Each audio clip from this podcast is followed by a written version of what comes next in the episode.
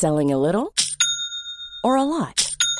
Shopify helps you do your thing however you cha-ching. Shopify is the global commerce platform that helps you sell at every stage of your business. From the launch your online shop stage to the first real life store stage, all the way to the did we just hit a million orders stage. Shopify is there to help you grow. Shopify helps you turn browsers into buyers with the internet's best converting checkout. 36% better on average compared to other leading commerce platforms because businesses that grow grow with Shopify. Get a $1 per month trial period at shopify.com/work. shopify.com/work. Les fabuleuses aventures d'Aurore et Aurore et le mystère de la chambre secrète, deux livres pour enfants de Douglas Kennedy avec des illustrations de Johann Sfar. Alors Douglas, je voulais vous demander si vous pourriez me décrire ce qui, selon vous, définit un enfant? Ouh, euh, quelqu'un qui adore l'indépendance et aussi qui a fui des problèmes euh, familiales et en même temps qui a découvert une grande force avec la créativité et peut-être qui a toujours cherché l'amour.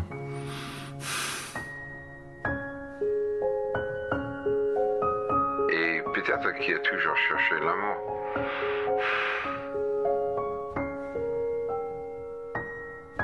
Un enfant, pour moi, c'est quelqu'un, en fait, innocent, mais en même temps malin. Un enfant, c'est quelqu'un qui n'est pas très blessé par la vie, pas encore. Et des choses vont arriver. On adore l'enfance, on est obsédé avec l'enfance parce que c'est un moment de l'innocence, c'est en dehors des responsabilités. Ça, c'est l'idée. La vérité, c'est autre chose. Mes parents se sont disputés tout le temps. Ce n'est pas une tragédie, c'était leur truc.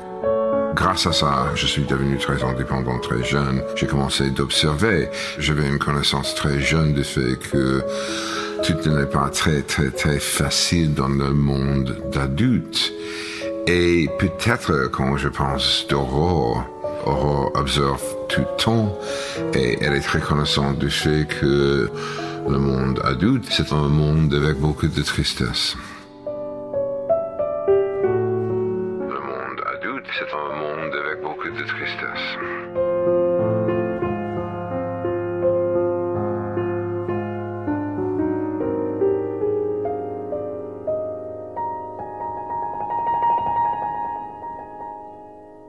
Est-ce que votre petite héroïne, Aurore, cet enfant autiste qui s'exprime en écrivant sur une tablette, c'est vous? Complètement. Tout à fait, en fait.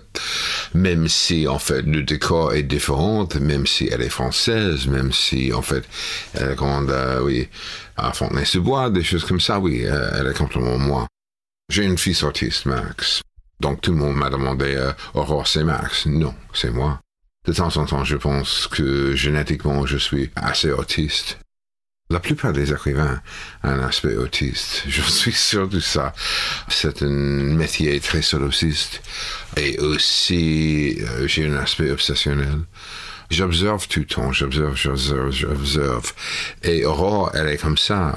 Elle fonctionne tout le temps comme un écrivain. Et elle absorbe la vie des autres comme une éponge. Ça, c'est moi. Aurore, c'est une enfant. Vous, à quel âge vous vous êtes rendu compte qu'en fait vous seriez compris vraiment à travers l'écriture? Quand j'avais 8 ans, à New York, ma prof à l'école, Madame Flack, a lu une petite nouvelle que j'ai écrite pour elle. Le sujet, euh, j'avais en fait une maniaque dépressif toujours, toujours anxieuse. C'était quelqu'un qui ne peut pas rester dans un fauteuil pendant trois minutes. C'était impossible d'avoir une vie privée avec maman. En fait, la porte a ouvert tout le temps. Elle a cherché mes calepins. Voilà, voilà, voilà. Quand j'avais 8 ans, j'ai écrit une petite nouvelle pour Madame Flack. C'est un gosse de 8 ans dans un supermarché à Manhattan qui perd sa mère et pour la première fois, il est comme J'en suis sûr, Madame Flack a rencontré maman. Elle m'a dit, c'est brillant. Il faut continuer. C'était en fait la première fois que quelqu'un m'a dit quelque chose de positif au sujet de mon écriture. Comme tous les écrivains, en fait, le chemin était long. Je suis très fier de ça que depuis maintenant, mon Dieu, en fait, depuis 83, quand j'ai quitté mon poste au Théâtre National du Land, j'écris seulement grâce à mon stylo. On est frères de stylo. On est frères de stylo, oui, tout à fait. Et ça, ça c'est très joli. Pourquoi vous écrivez maintenant des livres pour enfants?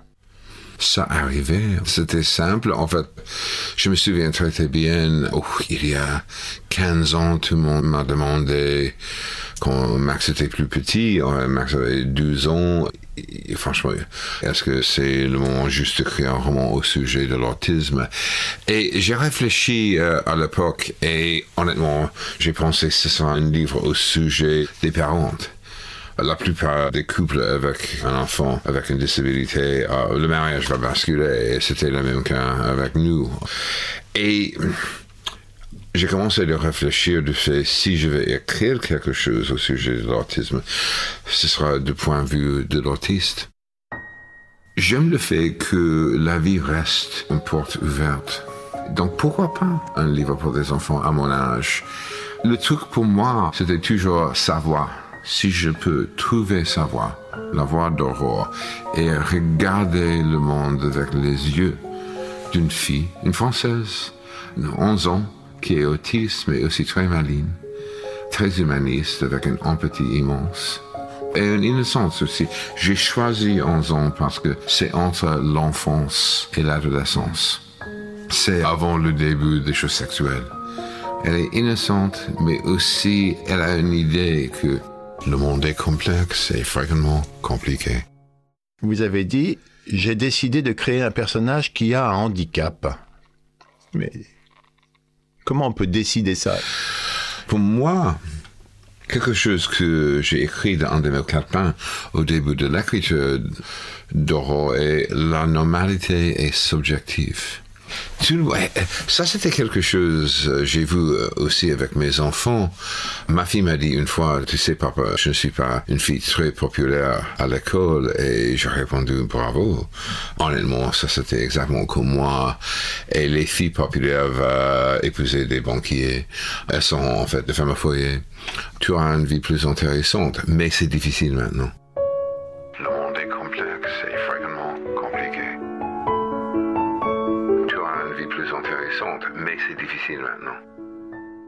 Son échappatoire, c'est un monde en parallèle qui s'appelle Sésame, où elle a une copine, elle parle, ses parents restent ensemble, ils continuent à vivre à Paris.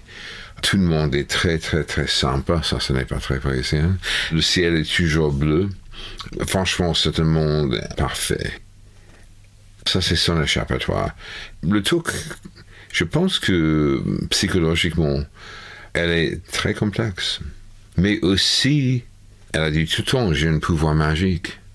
Elle voit derrière les yeux des autres.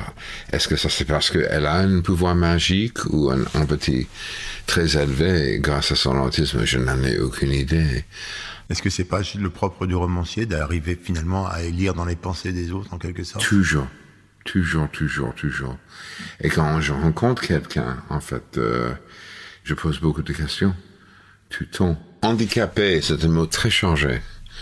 En fait, je connais beaucoup de gens très normaux qui sont émotionnellement très handicapés. Le bonheur est là-bas, mais ils ou elles évitent ça, en fait. Euh, et des gens qui sont handicapés par le fait qu'ils ou elles refusent de changer la vie. Ça, c'est un grand handicap. J'ai vu ça avec mon père, par exemple, qui est resté dans un mariage hyper raté jusqu'à la fin de sa vie. Mais aussi la peur. Vous dites aussi, contrairement aux adultes, elle n'a pas peur. Mais on parle de quelle peur, là, en fait? Quand vous dites elle n'a pas peur, de quoi? Ouh Quelle est la plus grande peur quand on est jeune? On va perdre ses parents. Tout le temps, on va perdre la famille. La mort, en général? Oui, euh, ça arrive, en fait, un peu plus tard. J'ai eu deux grands-tantes et un oncle d'Allemagne. Ça, c'était la famille maternelle. Ma mère était juive, et donc je suis juif. Mes deux grands-tantes et mon grand-oncle sont arrivés aux États-Unis en 38. après Kristallnacht. Ils ont fui. Ma grand-tante Amelia avait 62 ans quand elle est arrivée aux États-Unis et ma fille s'appelle Amelia. Tous les samedis, on a visité euh, Tante Amélie et Oncle Joe. Ils ont parlé en allemand et ich spreche Deutsch auch. Ça fait un peu peur, mais... Mais, mais pas, jamais. pas à la fac. C'était un samedi et ma mère m'a dit, euh, Amélie est morte. Elle avait 93 ans, une grande vie. Et mon Dieu, quelle vie, en fait. Extraordinaire. J'ai demandé où est Amélie maintenant. Et euh, ma mère, qui n'est pas pratiquante, m'a dit, oui, en fait, elle a son, son nuage au ciel. Chouette. Chouette, chouette. Ah, c'est gay. Oui, Non, non, c'est mais, non, voilà, c'est- c'est- ouais, ouais. ça, ça- merci Douglas, ça c'est cool. Franchement, ça met la Ça, patate. ça, c'est très allemand aussi. Douglas, vous dites que vous avez écrit un polar pour les enfants. Oui. Est-ce que c'est une invitation euh, pour les enfants d'enquêter pour découvrir ce que leur cachent les adultes? Est-ce que c'est, que Tout vous- à fait, tout à fait, complètement. Ça, c'est très important dans le livre, le fait que les deux livres, mais surtout le deuxième, qui devient de plus en plus gothique et assez Hitchcockien, le fait que les adultes ont des secrets très, très noirs. Et le point de vue d'enfant en face de la jalousie, des gens avares, des gens qui trompent les autres, des pestes, harcèlement, le racisme. Tout est là-bas. Et la question de l'argent dans une famille. Mais c'est d'une manière, en fait, très accessible pour des enfants. Parce que ça, c'est une autre chose très importante. Je n'ai jamais parlé comme un adulte en eau. C'est toujours face en face avec un enfant, surtout parce que c'est dans sa voix.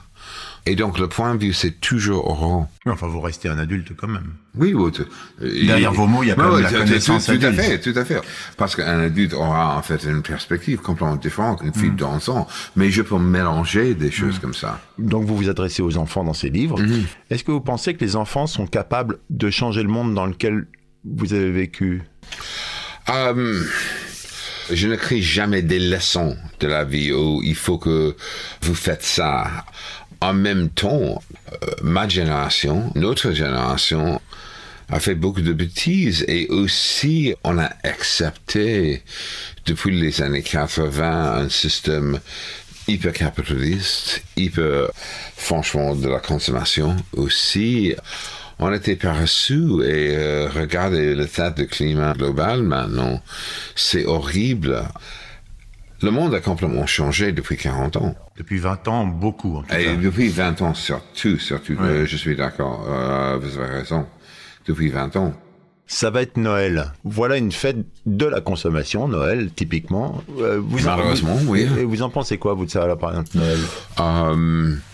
New York pendant Noël, surtout pendant mon enfance, c'était une ville magique.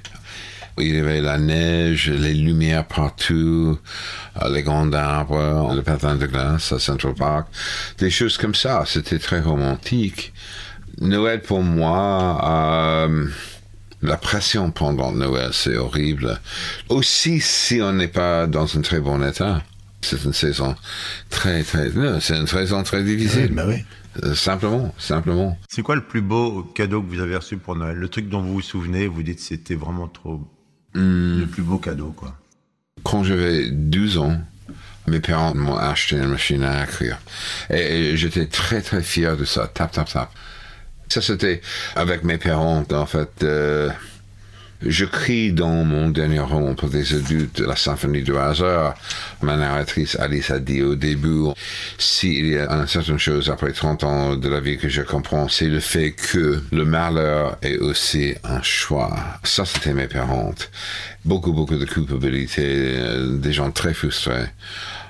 En même temps, oui, j'ai reçu une machine à écrire.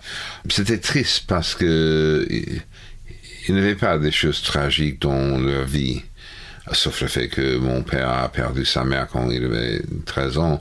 Mais en dehors de ça, en fait, euh, je n'ai jamais compris mon père.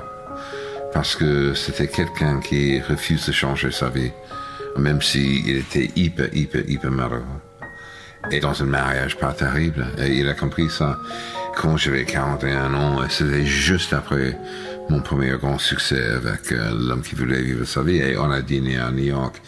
Et il était très, très mal à l'aise avec mon succès. Parce qu'il a raté sa carrière. Et je lui ai dit, en fait, euh, pourquoi tu restes? À l'époque, il avait presque mon âge, en fait, euh, un peu plus âgé, 68 ans. Et je lui ai dit, tu peux partir. C'est possible.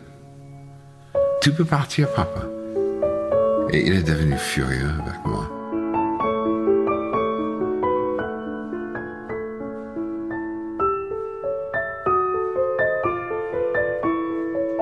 Vous, à travers vos livres pour enfants, est-ce que vous avez envie de laisser une trace non toxique d'un adulte une trace positive Oh oui, je pense qu'il y a des traces très positives dans le livre, même s'il y a franchement des choses très noires, surtout dans le deuxième. Mais dans le premier aussi, en fait, euh, le fait que ses parents sont divorcés, mais ils restent assez en fait euh, amical. Maman et papa sont là-bas pour leur fille aussi, en fait, le pardon, c'est partout dans les deux romans. Non, je pense qu'il y a des leçons positives. Et, même si mm, mon enfance n'est pas très simple, c'était un peu spécial, je ne suis pas quelqu'un meurtre. Et aussi, ça c'est une autre chose derrière le roman, le fait que, honnêtement, si ce n'est pas quelque chose d'extrême ou horrible, des gens font des erreurs tout le temps. Tout dans la vie, c'est une question de la perception. Vous décidez comment vous allez interpréter quelque chose. Ça m'a donné beaucoup de force, cette idée. Et je pense que ça, c'est derrière Dora aussi. Non, elle est, elle est positive, elle est optimiste. Comment elle, elle va vieillir, Aurore, à votre avis? Comment elle va grandir? Aurore va rester ensemble. C'est pratique. oui, c'est pratique. Peut-être dans 10 livres, elle va commencer à grandir. Mais il y a un grand changement parce que 12 ans, surtout 13 ans, elle va commencer l'adolescence. Et ça, c'est un grand changement.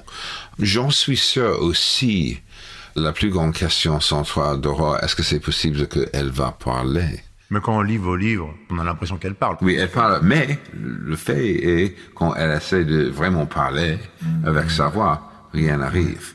Est-ce que ça c'est une disabilité ou maintenant aussi un choix? Honnêtement, je n'en ai aucune idée. Ça, c'est un aspect aussi de créer des personnages dans un roman. J'aime le mystère tout le temps.